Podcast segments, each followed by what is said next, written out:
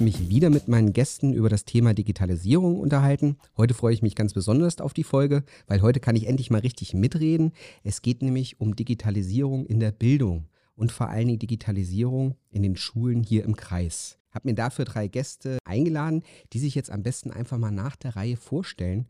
Und wir fangen mal mit dem Jüngsten an, das ist der Luca Schneider. Also mein Name ist Luca Schneider, ich bin 17 Jahre alt, Schüler des Oberstufengymnasiums und im Kreis der Kreisschulsprecher. Damit vertrete ich alle Schülerinnen und Schüler, deren Interessen. Super, Luca, vielen Dank, dass du dir die Zeit nimmst und hier heute anwesend bist. Ich freue mich, es ist ja ein sehr interessantes und für meine Generation ja auch wichtiges Thema. Dann gehen wir einfach mal dem Alter entsprechend chronologisch weiter. Der Herr Paul Jacobi sitzt auch hier. Guten Tag zusammen, Paul Jacobi ist mein Name. Ich bin Lehrkraft im Vorbereitungsdienst hier in der beruflichen Schule in Eschwege. Und das Beste kommt zum Schluss. Auf meiner rechten Seite sitzt Dirk Rudolf. Dirk, wenn du dich auch nochmal kurz ja. vorstellen könntest. Danke für die Einladung erstmal ähm, und für die Vorschusslorbeeren. Mal gucken, ob es das Beste ist. Also ich bin Dirk Rudolf, ich bin Leiter des Medienzentrums seit 20 Jahren circa. Wir sind zuständig für die Schulen, also wir statten die Schulen zum Teil oder überhaupt mit äh, Hardware aus, mit Software aus. Wir sind verantwortlich für die Internetzugänge, für die Inhouse-Verkabelung, für Präsentationstechnik und natürlich mache ich auch äh, Schulprojekte mit Schülern Momentan sind da ganz groß ähm, Problemfelder wie WhatsApp oder soziale Netzwerke. Da arbeiten wir auch mit verschiedenen Institutionen im Kreis zusammen.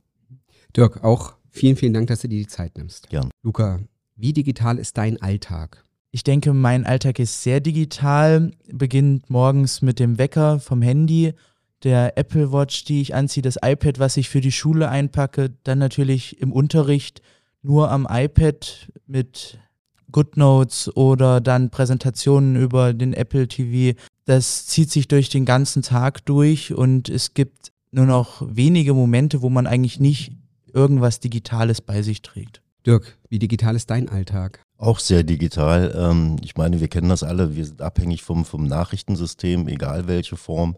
Wir gucken auf äh, sozialen Medien nach dem Status, nach neuen Meldungen. Frühmorgens geht das schon los, dass man doch die Nachrichten dann vielleicht nochmal über Nacht aktuelle Meldungen nachliest. Die äh, E-Mail ist eingezogen in unseren Alltag. Also äh, ich glaube, es gibt wenig Bereiche, die nicht mehr digital sind. Das Auto, auch da habe ich mein Handy gekoppelt. Ja, auch da arbeiten kleine Computer, die mir beim Fahrersystem Unterstützung liefern. Ich glaube, die Digitalität ist aus keinem Bereich mehr wegzudenken. Wir wollen uns ja heute speziell über digitale Bildung unterhalten. Du bist ja nicht nur Leiter des Medienzentrums, sondern auch Lehrkraft äh, an der Brüder Grimm Schule hier in Eschwege. Ja, was kann denn eigentlich der digitale Unterricht, was der analoge nicht kann? Ich denke, auf alle Fälle hat der Lehrer viel, viel mehr Möglichkeiten, dem Schüler Lernwege zu eröffnen. Das heißt, wir haben ja unterschiedliche Lerntypen. Der eine liest gern, der andere guckt gern. Der dritte hört einfach nur und der vierte braucht alles Dreis. Und diese Möglichkeiten, dem Schüler jetzt individuelle Lernwege zu zeigen, zusätzliche Materialien zur Verfügung stellen, das, das geht viel leichter digital als auf dem Papier. Also ich kann dem Schüler die Lern-App zur Verfügung stellen. Die Lern-App, die auch seinen Lernstand speichert und dann, wenn er wieder Lust hat, dann macht er wieder eine Lektion weiter. Ich kann ihm zusätzliche Videos geben, ich kann ihm äh, individuelle Arbeitsblätter geben eigentlich ähm, eröffnet die Digitalität einen, einen riesen Blumenstrauß von zusätzlichen Möglichkeiten, die ich habe, um den Schüler zu fördern. Luca, du vertrittst ja hier die Schüler im Kreis. Was ist denn am digitalen Unterricht besser aus Schülersicht? Er macht den Unterricht einfach leichter. Es gibt Online-Lektüren, Online-Bücher, die man sich aufs iPad oder aufs Tablet laden kann. Man braucht keine Schulbücher mehr wirklich.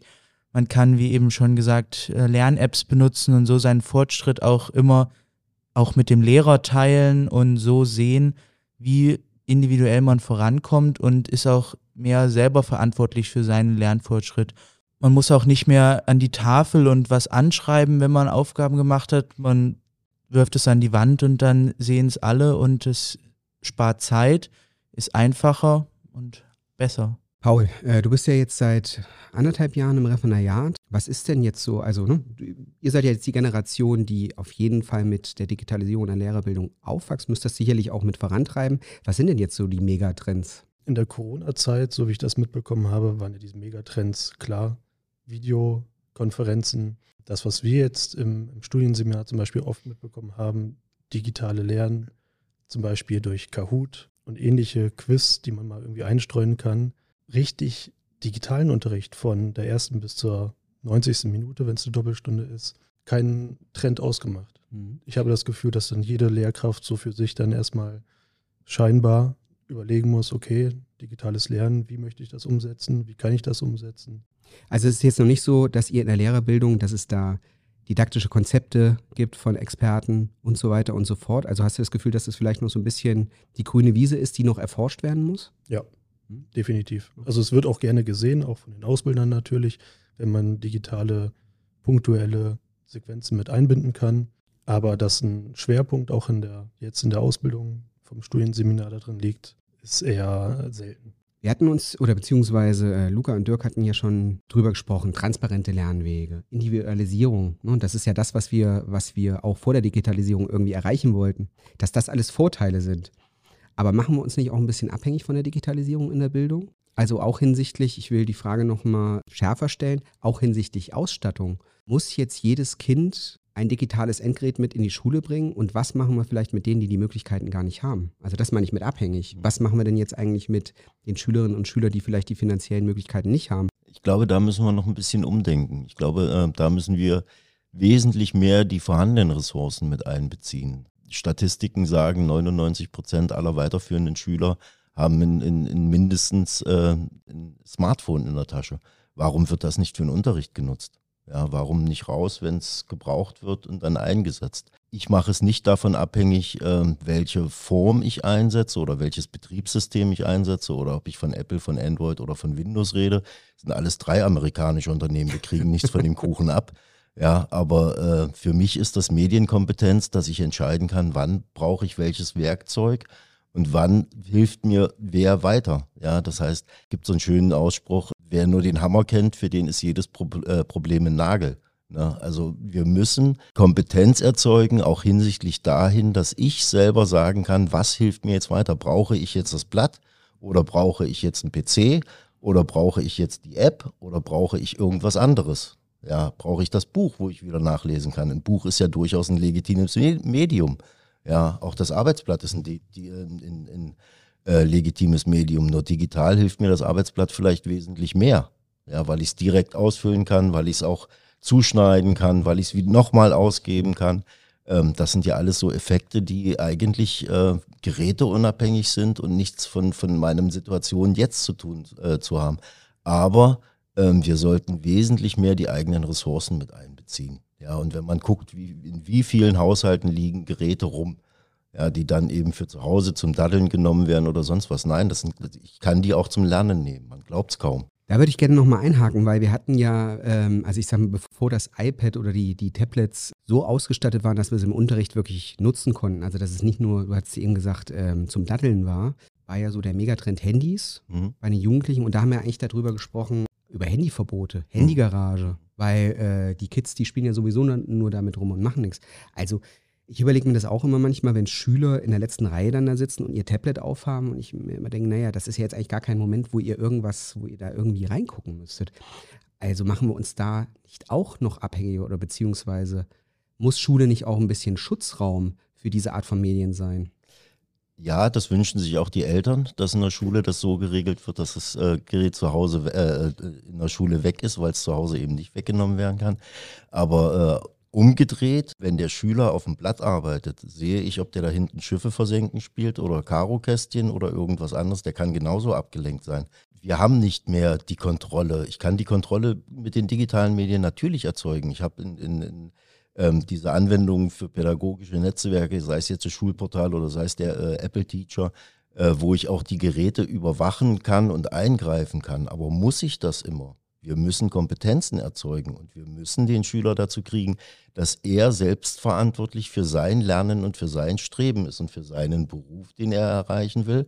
Und dafür muss man kämpfen. Und in der Schule heißt es noch, leg's weg oder im Betrieb heißt es Abmahnung.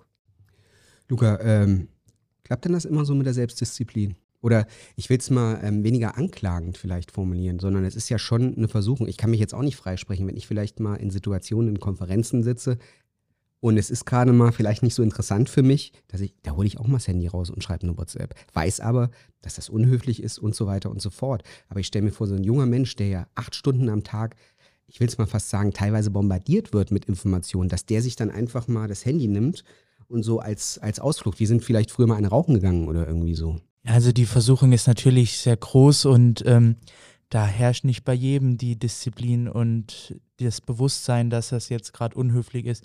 Aber ich finde auch, man sollte da auch mehr auf die Kompetenz setzen. Man sollte die Kompetenz mehr fördern. Dann wird das sich vielleicht auch ändern und diese Disziplin wird selber gestärkt. Ähm, deswegen finde ich, sollte das schon früh beginnen, dass man die digitale Kompetenz fördert und nicht immer überall auf Verbote beharrt. Fühlst du dich gut vorbereitet bezüglich des Umgangs mit digitalen Medien im Unterricht? Nein. Also ich habe das, was ich an Medienbildung habe, habe ich mir selber oder meine Eltern mir beigebracht. In der Sekundarstufe 1 wurde eigentlich sehr wenig auf Medienbildung gesetzt. Das kam jetzt mit der Zeit, aber da waren wir in meinem Jahrgang schon raus aus dem Alter, wo man damit anfangen sollte, weil wir diese Bildung dann schon uns selber beigebracht haben. Jetzt wird, oder aus Erfahrung weiß ich, dass jetzt in der Sekundarstufe 1 da mehr drauf gesetzt wird.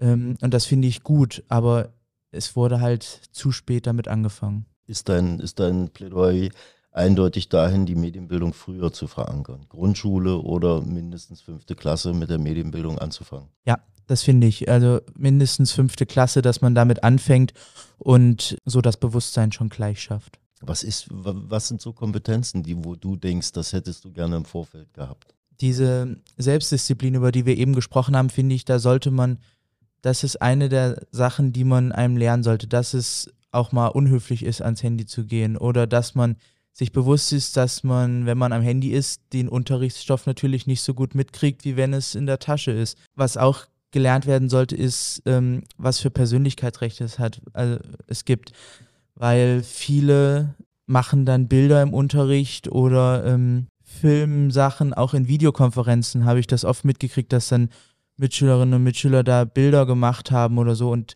das ist ja auch das, was wir vorher schon angesprochen hatten, wieso dann auch viele die Kamera gar nicht erst anmachen. Hm. Und da wird es halt auch sehr unangenehm, finde ich, auch in den persönlichen Bereich rein. Aber man merkt, äh, wir reden gar nicht mehr über, über Apple oder über äh, Android, sondern wir reden momentan tatsächlich über Inhalte und über Möglichkeiten, die es gibt und da, da natürlich auch Gefahren, die es gibt, ja. Und äh, ich bin der Meinung, Viele äh, machen das nicht, weil sie mir schädigen wollen oder weil sie jemandem anderen schädigen wollen, sondern weil es einfach geht. Es geht ja, dass ich da Filme aufnehme. Ja. Dass da ein strafrechtlicher äh, Bestand dahinter ist, ist vielen gar nicht mhm. bewusst. Das muss ich mit denen erstmal ja. besprechen. Ja. Das stimmt. Ja, das sehe ich auch so, ähm, dass das die Aufgabe von uns Lehrern genau. einfach genau. ist, diese Sensibilität einfach wiederherzustellen. Ich meine, ne, so zu unserer Schulkarriere wäre das, wär das ein Unding gewesen, dass wir irgendein Bild kopiert hätten. Damals mussten wir es noch kopieren und dann irgendwie zu verunstalten und, und es auszuteilen. Das, das, das ja. gab es einfach nicht. Ja. Und ich glaube auch, dass wir als Lehrer da auf jeden Fall ähm, viel sensibler mit umgehen müssen und uns aber auch darauf einlassen müssen. Ne? Ja. Dirk, du hast ja eben schon gesagt, digitale Kompetenz heißt nicht, ich kann das, ich kann jetzt das iPad gut bedienen oder das Surface. Was müssen wir aber machen, damit diese digitale Kompetenz, die du gerade beschrieben hast, also diese universelle Kompetenz, was ist da unsere Aufgabe als Lehrer? Ich glaube, dass wir offen sein müssen ähm, neuen Systemen gegenüber oder überhaupt die, die, die Kompetenz zu erzeugen, sich in neue Systeme einzuarbeiten. Ich weiß nicht, was in zehn Jahren ist.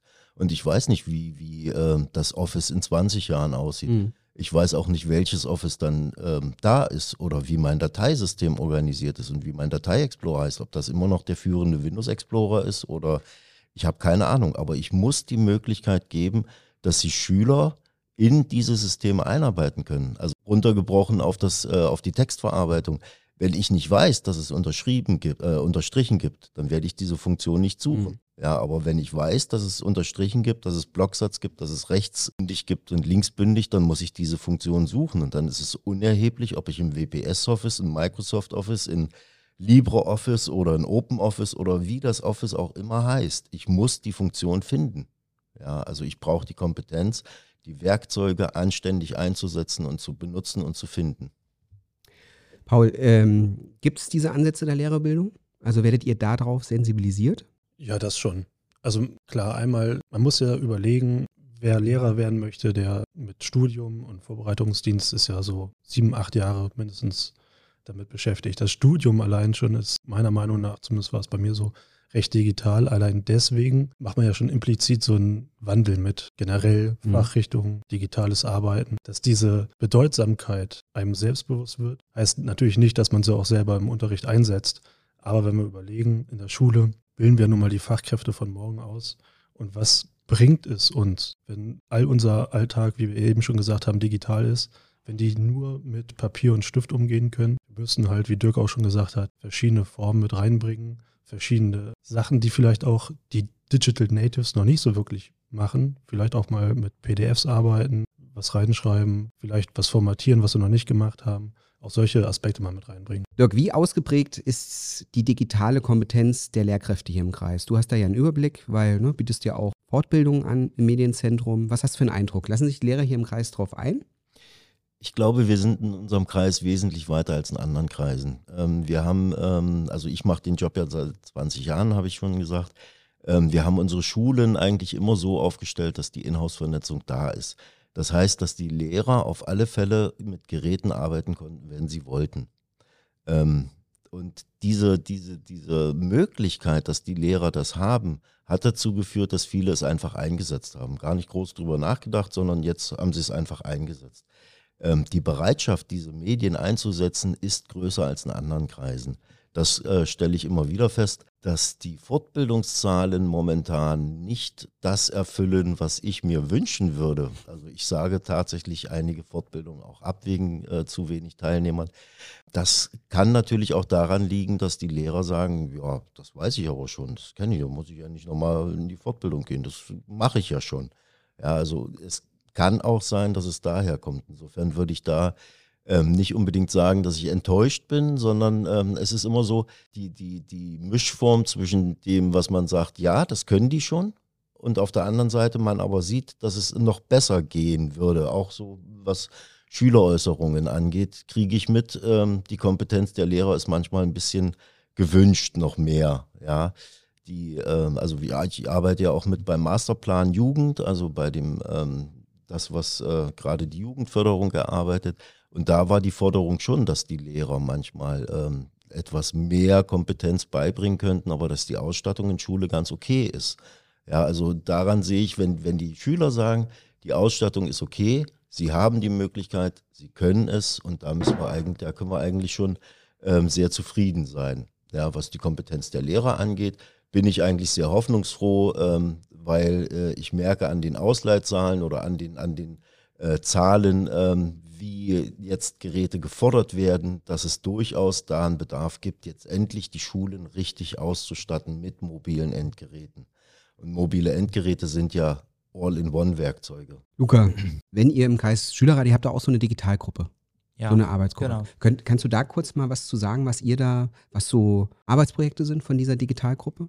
Diese Gruppe hat sich in diesem Schuljahr wieder komplett neu aufgestellt. Es sind neue Mitglieder da drin und deswegen gibt es noch nicht so viele konkrete Projekte. Aber aus dem vergangenen Jahr wurden Gespräche mit Frau Ratgeber übernommen, die geplant sind und wo über die Digitalisierung in den Schulen gesprochen werden soll. Es sind, ist auch geplant, die Schulen zu besichtigen und zu vergleichen, wie digital sind sie ausgestattet und wo könnte man noch was verbessern. Und ja, genau, das sind so Projekte, die momentan am Laufen sind. Aber es wurde ja eben schon gesagt, die Ausstattung ist ja in den meisten Schulen da. Sie müsste nur noch intensiver auch durch die Lehrkräfte genutzt werden. Was würde der oder was fordern oder was wünschen sich die Schüler im Kreis von den Lehrern hinsichtlich Digitalisierung? Also wir haben jetzt schon ein paar Mal gehört, dass das wohl ausbaufähig ist, wir aber auf einem guten Weg auf jeden Fall sind. Aber welche konkreten Forderungen gibt es an uns als Lehrer? Ich glaube, konkrete Forderungen sind wirklich, die Fortbildungsangebote zu nutzen, weil es gibt immer noch Lehrer, die wünschen sich bei einer Präsentation lieber ein Plakat als eine PowerPoint.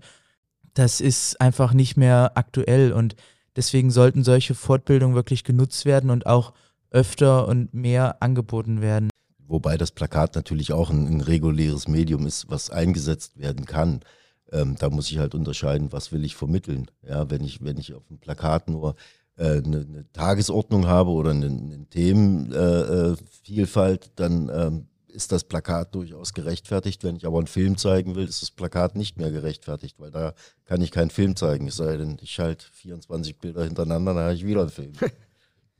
Ja, ich meine, zum Schluss ist Digitalisierung ja auch nur ein Medium. Ne? Ja. Also der Inhalt, egal ob jetzt Plakat, PowerPoint oder whatever, was für eine digitale App, zum Schluss muss der Inhalt durch das Medium einfach nur ähm, präsentiert werden. Ne? Also das muss ja irgendwie zum, zum Lernen irgendwie kommen. Ähm, ich würde gerne noch mal ein ganz aktuelles Thema aufmachen und zwar äh, zu unserer Zeit war es Wikipedia, wo das kam, war der Aufschrei groß, um Gottes Willen, jetzt äh, wird nur noch abgeschrieben, Deutschland als äh, Wissensgesellschaft wird abgehangen und so weiter. Und jetzt stehen wir vor einer ganz anderen Herausforderung und das nennt sich ChatGPT. Äh, Luca, wie sind deine Erfahrungen mit ChatGPT? Nutzt du das? Ja, ich habe das schon im Unterricht genutzt und ähm, es wird immer häufiger, dass man das nutzt. Aber es ist natürlich immer. Ja, ich nutze ChatGPT auch selber im Unterricht. Ähm, es ist aber immer, man muss überprüfen, wie wahrheitsgemäß ist das alles. Da es halt nicht auf dem aktuellsten Stand ist, muss man immer noch überprüfen, stimmt das, was er mir gerade gesagt hat oder nicht. Und das finde ich ist einfach eine neue Kompetenz, die man dann auch selber entwickeln muss. Ich finde, man soll oder kann es auch im Unterricht benutzen, muss aber dann die Kompetenz entwickeln zu entscheiden, nutze ich es jetzt dann ähm, für den Unterricht oder wo muss ich noch was ändern, was nachgucken und was muss ich noch selber recherchieren. Wie lange kennst du ChatGPT schon? Also wir haben heute den 24. Februar, um das dazu zu sagen. Wann ist so das erste Mal aufgetreten? Ja, so Ende Januar, Anfang Februar, finde ich, ist es das erste Mal so, dass ich darüber auf TikTok was gesehen habe, mhm. wie es genutzt wurde. Ähm, und dann habe ich aber auch ganz schnell selber ausprobiert und einen Account erstellt und jetzt ist das immer öfter. Aber auch, dass Lehrer das benutzen. Wir haben jetzt ähm, schon mehrfach von Lehrern gehört, dass sie dann ihre Ant oder ihre Fragen auch selber auf ChatGPT eingegeben haben, um zu vergleichen, was sagen wir, was sagt die KI. Ich habe selber mit äh, Schülern ausprobiert, also ich äh, programmiere gerade mit einer zehnten Klasse wieder in einer Programmiersprache und ich hatte das mit denen thematisiert. Wir haben uns verschiedene Beispiele angeguckt, wir haben auch Programmcode darüber geschrieben. Ähm, ich finde das ein legitimes Mittel, um sich ein neues Themengebiet zu erschließen, um auch mal auf andere Gedanken zu kommen oder auch mal von einer anderen Sichtweise, äh, Sichtweise ranzugehen.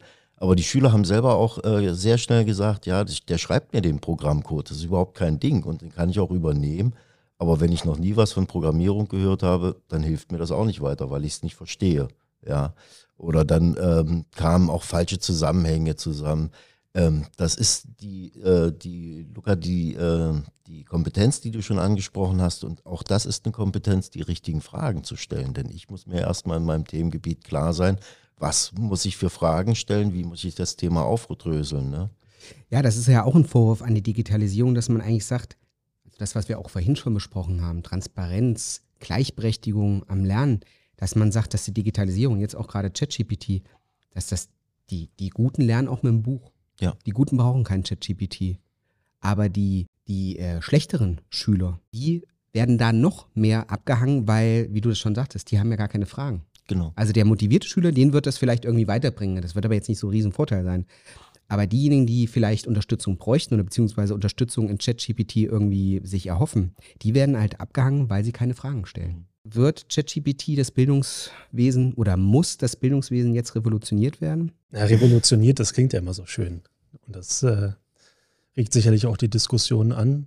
Meiner Meinung nach sollte man sich erstmal Gedanken darüber machen, welche Kompetenzen möchte ich denn überhaupt fördern. Und dieses reine Fachwissen oder Faktenwissen, klar kann da ChatGPT helfen, wenn wir jetzt auf Hausaufgaben aufgeben und sagen, ja, keine Ahnung, wann war der Erste Weltkrieg, wo fing der an, etc. Klar kann er mir das ausspucken, aber es ist die Frage, was möchte ich mit meinem Unterricht erreichen, welche Kompetenzen, Schlüsselkompetenzen, jetzt bei der beruflichen Handlungskompetenz, welche Selbstkompetenzen wollen wir dem Schüler denn eigentlich vermitteln? Und das dazu gehört, sich selber Gedanken zu machen. Ihr habt es eben gesagt, welche Fragen stelle ich? Was gehört denn eigentlich noch mit dazu? Das ist vielleicht etwas, was dann die Schule noch mehr in den Fokus stellen müsste als reines Fachwissen. Dass das immer noch mit dabei sein muss, ist klar. Aber vielleicht auf einem anderen Wege dann einfach.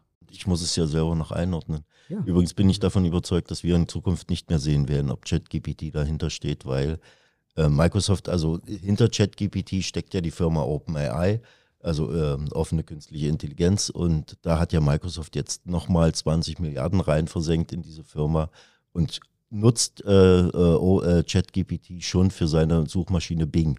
Das heißt, ich kann mit Bing schon komplett Fragen stellen und äh, kriege die Antwort von, von ChatGPT, aber ich merke es gar nicht mehr. Ich, ich lese es gar nicht mehr. Das, was ich für gefährlich halte, ist der Umgang mit Urheberrecht zum Beispiel, mhm. wenn da Quellen zitiert werden, die nicht mehr offengelegt werden. Dann weiß ich ja gar nicht, auf wen will ich, beziehe ich mich, beziehungsweise muss ich überlegen, veröffentliche ich das noch, wenn es dann einfach verwendet wird. Ja. Gibt's ja, es gibt ja, also es gibt ChatGPT, aber es gibt ja auch schon andere künstliche Intelligenzen, wo ich das ja auch schon angeben kann. Ne? Also nenn mir die Quelle oder gib's da halt gleich im Text an. Ne? Also ja. ich glaube, die Universitäten werden da wahrscheinlich das größere Problem haben, auf das traditionelle Hausarbeiten schreiben oder ja. sowas. Das ist wahrscheinlich wirklich eine Sache, die wir, das ist halt tradiert und das, äh, oder obsolet besser gesagt, das muss auf jeden Fall neu überdacht werden. Also seht ihr das gar nicht so kritisch, wie, wie das so in Medien diskutiert wird? Also ich sehe, also Herausforderungen sind ja dornige Chancen. Ne? Also man kann ja auch viel mit Chat-GPT erreichen. Also wir haben ja von Individualisierung und Förderung einzelner Schüler geredet. Mit ChatGPT kann ich ja auch meine Unterrichtsmaterialien auf verschiedene Bedarfe weiter ausarbeiten, ohne dass ich jetzt bei 24 Stunden in der Woche ähm, von, abends, von morgens bis abends am, am Vorbereiten bin. Mhm. Ich kann mich ja noch mehr auf einzelne Schüler dann konzentrieren. Mhm. Man muss halt die Legitimation, äh, Limitation dann halt ähm, mit im Blick behalten. Ja, aber das ist, das, das ähm, ist ja genau das, was wir als Lehrer sollen. Wir sollen uns ja mehr auf das Unterrichten. Wir sollen uns ja mehr auf die Förderung von Einzelnen äh, konzentrieren. Und genau mit diesen digitalen Mitteln kriege ich ja die Möglichkeit, dass ich ja. überhaupt die Chance habe, ja, ja dass ich ja. dafür Zeit habe. Gut, jetzt haben wir viel über Unterricht, Lehrer, Schüler gesprochen. Ähm, wenn wir jetzt mal auf den Kreis gucken, was wären denn so, da weißt, das weißt du wahrscheinlich ganz gut, ähm, Best-Practice-Beispiele? Unter dem äh, alten Landrat Reuss hatten wir uns schon zusammengesetzt äh, und hatten uns überlegt, wie soll Schule digital aufgestellt werden, was wäre so eine Klassenzimmereinrichtung, die die Digitalität fördert. Wir hatten damals 2017 in, in, in, uns auf ein Programm geeinigt, dass jeder Unterrichtsraum einen Fernseher bekommt damit äh, plattformunabhängig auf alle Fälle digitale Inhalte projiziert werden können, der Film einbezogen werden kann, der, der das Musikstück einbezogen kann. Ähm, und wir waren uns eigentlich einig, dieses Konzept jetzt kreisweit durchzuführen. Wir hatten uns dann in der Renano-Schule getroffen mit Vertretern der Wirtschaft und mit Vertretern von äh, Startup-Unternehmen, die auch nochmal einen kritischen Blick auf die Digitalisierung geworfen haben und gesagt haben, ja, das geht so, das kann man so machen. Und dann kam leider der Digitalpakt. Also dann wurden wir ein bisschen ausgehebelt. Ja, Reizthema Digitalpakt. Dirk, woran liegt's? Also ähm, man muss ja mal für die Leute, die vielleicht nicht so im Bildungssystem unterwegs sind, nochmal kurz sagen, der Digitalpakt ist ja im Endeffekt die Verteilung von Ressourcen zur Ausstattung der Schulen. Mhm. da gibt es ein kleines Problem, du wirst mich vielleicht äh, berichtigen, ich kann das ja auch nur als Lehrer äh, beurteilen. Wir haben hier drei, vier Fernseher gekriegt mhm. und dann äh, kam Corona und dann kam irgendwie nichts mehr. Genau. Also in Funk und Fern wird immer verbreitet, die Schulen rufen das nicht ab, das Geld wäre da. Ich habe ein bisschen anderen Eindruck. Mhm. Also woran liegt's? Mhm. Ähm, die drei, vier Fernseher, die ihr bekommen habt, das waren tatsächlich Testgeräte. Also wir wollten ja erstmal tatsächlich prüfen, das Konzept, so wie wir uns das überlegt haben, in jedem äh, Unterrichtsraum ein Fernseher, ein Tablet für den Lehrer in die Hand, reicht das? Das wollten wir natürlich überprüfen. Also haben wir einigen Schulen erstmal ausgestattet. Dazu gehören zum Beispiel die Brüder Grimm Schule. Dazu gehört aber auch die Renanus Schule und noch andere Schulen, die äh, testweise diese Fernseher bekommen haben. Beim Schulumbau haben wir die Fernseher gleich eingebaut. Regenbogenschule Sontra, Großalmerode, die haben eine Schulsanierung ja. gekriegt, die haben gleich alle Fernseher gekriegt, waren auch damit sehr, sehr zufrieden ähm, dass jetzt gerade nichts passiert oder vermeintlich nichts passiert, liegt einfach daran, dass der Kreis ähm, jetzt gesagt hat, bevor wir hier weitermachen, brauchen wir einen Elektroplaner, der durch die Schulen geht und plant, welche Anschlüsse müssen dahin. Ähm, wie ist das mit dem Stromnetz in den Schulen? Stimmt das noch? Kann das noch die Kapazitäten bieten? Und da hängt es momentan, der Elektroplaner ist zwar benannt, aber ähm, der hat auch nur geringe Kapazitäten. Ähm, der soll halt durch jede Schule gehen und diese Planung aufstellen. Und daran hängt es momentan. Deswegen erscheint Stillstand. Wir wollen mal äh, Herr Rudolfs äh, Gesicht äh, für sich sprechen lassen, beziehungsweise gar nicht drüber sprechen lassen. Aber ich kann nur für mich sagen, für mich ist das wirklich sehr frustrierend, weil dieses System funktioniert, gerade mit den Fernsehern. Ich weiß gar nicht, wie ist es bei euch am OG? Habt ihr Beamer oder habt ihr Fernseher? Ihr habt Apple TV? Wir haben Beamer. Und Beamer. Also im Endeffekt, bei den Fernsehern ist es ja nichts anderes, nur dass das einfach die, die beste Kompaktlösung ist. Ich habe Ton, Apple TV oder beziehungsweise Android und so weiter, die können sich ohne Apple TV, also ohne diese Kiste, ohne ein externes Gerät koppeln. Ja, das ist, klappt einfach. Für mich ist das einfach nur frustrierend. Ja, wir haben uns ja für Fernseher entschieden, weil wir eben keine externen Geräte ja. brauchen. Jetzt hat sich Apple so weit geöffnet, dass äh, Apple da sein Apple TV für einige Fernsehersteller freigegeben hat. Samsung und LG zum Beispiel, genau, ne? Dass das äh, in die Fernseher eingebaut werden darf. Und dann habe ich eben ein System, wo, was ich einfach mit, mit dem Netzschalter anmache und dann ist es da. Und dann habe ich Ton, Bild und äh, Film. Also ich habe alles. Ich kann meinen Tafelanschrieb damit machen. Ich habe alles zur Verfügung, aber eben nur noch ein System. Ich brauche kein externes Tonsystem und keinen externen Apple TV oder einen Übertragungsstick oder irgendwas anderes.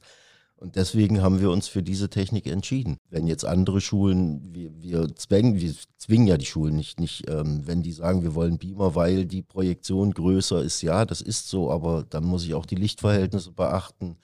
Ähm, und wir bauen momentan einen Fernseher ein, die sind 75 Zoll, das heißt, die sind über zwei Meter in der Diagonale. Ich denke, damit kann ich eigentlich erreichen.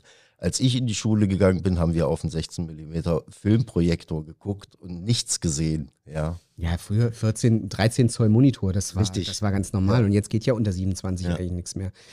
Luca, wenn ihr mit Apple TV arbeitet, äh, wie mache ich das als Android-Nutzer oder als Windows-Nutzer? Wir haben bei uns in der Klasse nur Apple-Geräte. Mhm. Und wenn man dann doch mal eine Präsentation macht, also die Leute, die kein Apple-Gerät haben, dann wird es über HDMI einfach so angeschlossen oder unter den Visualizer gelegt. Mhm. Aber also aus meiner Laiensicht, ich weiß ja jetzt nicht genau, äh, welche Hardware, wie viel was kostet. Ich persönlich habe zum Beispiel Android-Handy, ein Microsoft-PC und ein iPad. Das iPad habe ich mir jetzt auf Gerrits Anraten auch mal zugelegt was auch wirklich sehr gut ist, aber ich finde, es ist auch echt notwendig, dass egal welche Soft- oder Hardware der oder die Schülerin hat, dass damit auch digital gearbeitet werden kann. Ähm, meine Nichte, die ist vor anderthalb Jahren in die Schule gekommen und da hieß es dann direkt, ja, sie braucht halt iPhone bzw. iPad, weil die mittlerweile wohl mit iPad sich dort schon verbinden können und halt erste Schreibaufgaben machen können. Alles schön und gut, aber ich ne, Bildungsger ja, Bildungsgerechtigkeit ja sollte ja auch da anfangen und äh, ja, alle, hm. alle mit irgendwie abholen können, soweit es überhaupt möglich ist. Das war auch äh, bei, dem, bei, dem, äh, bei dem Masterplan Jugend ein Thema. Digitalisierung hatten wir auch eine Arbeitsgruppe mit Jugendlichen dazu, wo ein Elternteil dabei war und gesagt hat, bitte setzt nicht nur auf Apple. Wir haben zahlreiche Familien, die können das nicht mit Apple und wir haben sowieso die Android-Verbreitung sowieso schon da. Ähm, also bitte nicht nur auf, äh, also aus Elternsicht gesprochen, mhm. bitte nicht nur auf einen Hersteller setzen, sondern wenn, dann alles. Und das ist ja Bring Your Own Device und dafür brauchen wir einfach die Zugangswege. Muss nicht auch äh, das Land einfach einspringen? Und da Bildungsgerechtigkeit vielleicht herstellen, indem wir äh, Endgeräte nicht nur den Lehrern, sondern auch den Schülern unter bestimmten Voraussetzungen einfach das Endgerät ähm, zur Verfügung stellen als Leihgerät?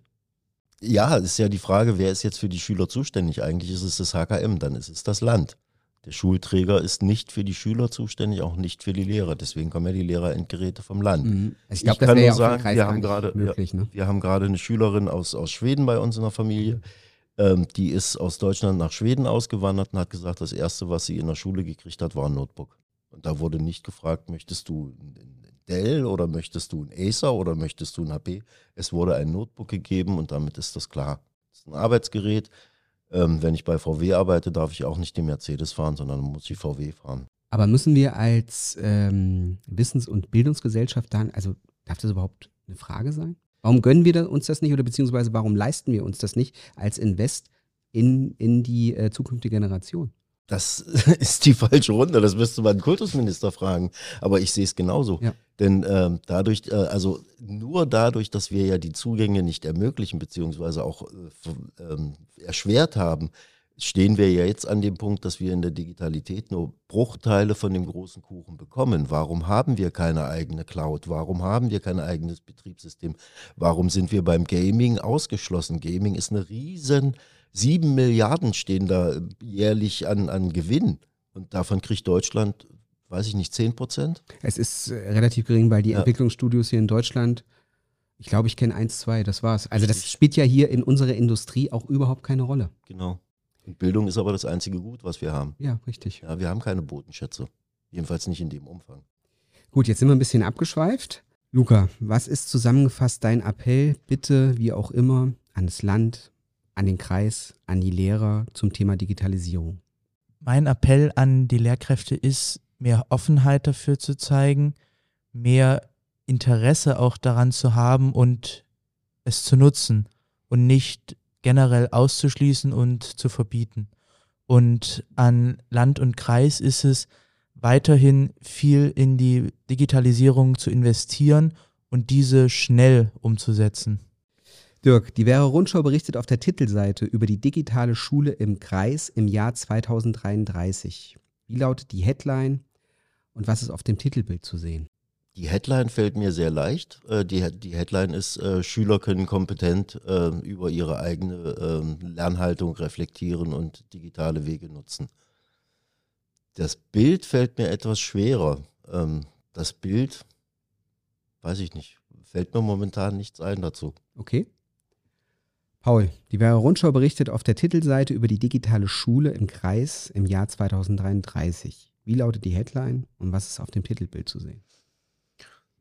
Headline könnte sein, Schülerprojekt stellt eigene Homepage vor und auf dem Bild zu sehen mehrere Schüler mit unterschiedlichen Tablets und äh, die vor einer digitalen Leinwand stehen und ihre wunderbar programmierte Homepage vorstellen. Dankeschön. Luca, wie lautet die Headline und was ist auf dem Titelbild zu sehen?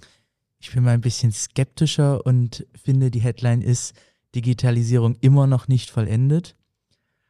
Und zu sehen, ein Bild aus einer Schule im Kreis, die immer noch nicht vollständig digital ausgestattet ist. Ich bedanke mich und wünsche euch alles Gute. Dankeschön. Dankeschön.